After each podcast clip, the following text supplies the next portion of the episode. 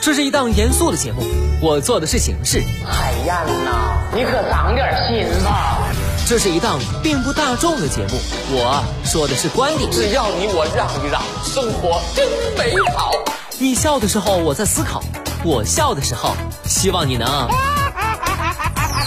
八八九午后加点料，给你不一样的惊喜。欢迎回来，午后加点料，我是海鹏。刚刚过去的世界无烟日，本是承诺戒烟、共享无烟环境的好日子，但根据央视报道，居然有小学门口文具店公然向未成年人兜售电子烟。在梅州市丰顺县实验小学附近，某文具店销售的一种电子魔术道具，有多种水果口味，还可以添加烟油，实际上就是电子烟。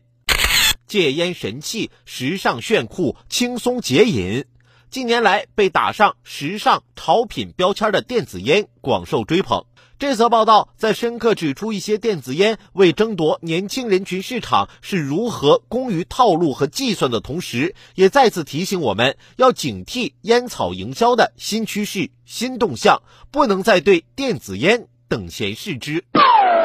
应该承认，在过去相当长一段时间内，电子烟得到了全社会的普遍关注，但它并没有进入监管的有效射程，这给了它野蛮生长的空间。正如新闻所展示的，许多商家有意识淡化烟的属性，把电子烟伪装成时尚玩具来销售，甚至伪装成口香糖一类的戒烟产品，涵盖水果、薄荷醇或薄荷。糖果味儿等各种口味儿，许多青少年的判断力较弱，这种打擦边球的做法很容易诱导他们入坑，甚至不少人误把电子烟当做一种时尚游戏，消解对其危害性的认识。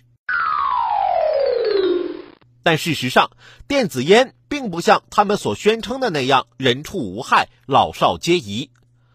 国家卫健委发布的《中国吸烟危害健康报告（二零二零）》明确提出，电子烟是不安全的，会对健康产生危害。大量的分析也证明，电子烟烟叶中含有有害物质，电子烟调味剂加热后可产生有害物质，电子烟烟雾等具有细胞毒性。青少年吸食电子烟后，往往容易过渡到吸食传统烟草，导致染上烟瘾。基于此，我国近年来多次发布有关电子烟的通告，明确各类市场主体不得向未成年人出售电子烟。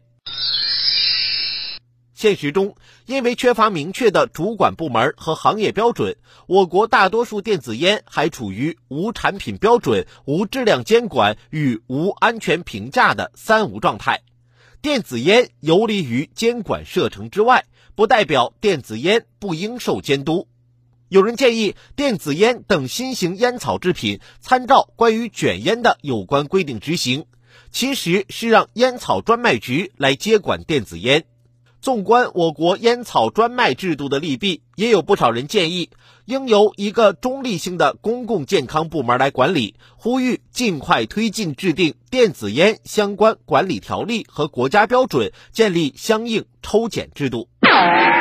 中国吸烟危害健康报告二零二零显示，我国吸烟人数已超过三亿，十五岁及以上人群吸烟率为百分之二十六点六，其中男性吸烟率高达百分之五十点五。烟草每年使我国一百多万人失去生命，如不采取有效行动，预计到二零三零年将增至每年二百万人，到二零五零年增至每年三百万人。在强力监管传统烟草的同时，对电子烟的管制也应尽快提上日程。